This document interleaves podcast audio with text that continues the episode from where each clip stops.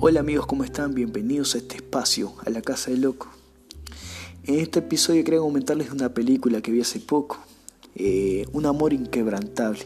Está basada en una grandiosa historia real, donde un joven de tan solo 14 años cae en un lago helado de Missouri, donde queda ahí por 15 minutos y tras ser rescatado permanece una hora muerto.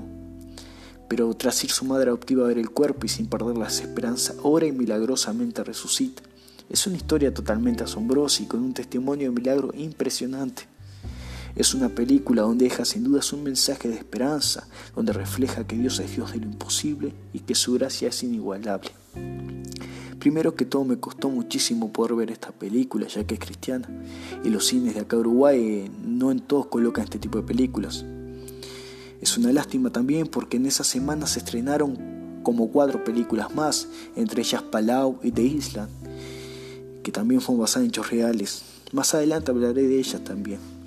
No quiero hacer spoiler, eh, porque no quiero arruinar tu experiencia cuando la vayas a ir a ver. Y, el que no la y te invito, si no sabías de esto, que la vayas a ver también. Esta película, igual como fue el de La Cabaña, que se estrenó años atrás, que estuvo impresionante por su producción profesional que tuvo y sus actores de Hollywood. Esta tiene un reparto de actores muy buenos. Y no diría que le hubiera agregado o sacado algo, porque lo que es basado en hechos reales hay que dejarlo intacto también. También me alegra muchísimo que últimamente grandes estudios de cine, como es en este caso Century Fox y Walt Disney Studios, se estén involucrando y produciendo este tipo de películas con temáticas cristianas.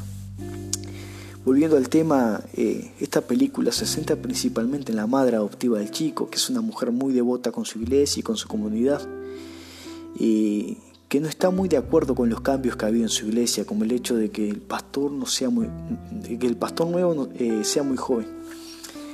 Está muy bien contada la película y lo bien que muestra eh, cómo se involucran cada uno de los personajes al correr de la película, de la historia y del drama. Espero que puedas ir a verla y disfrutarla, ¿no?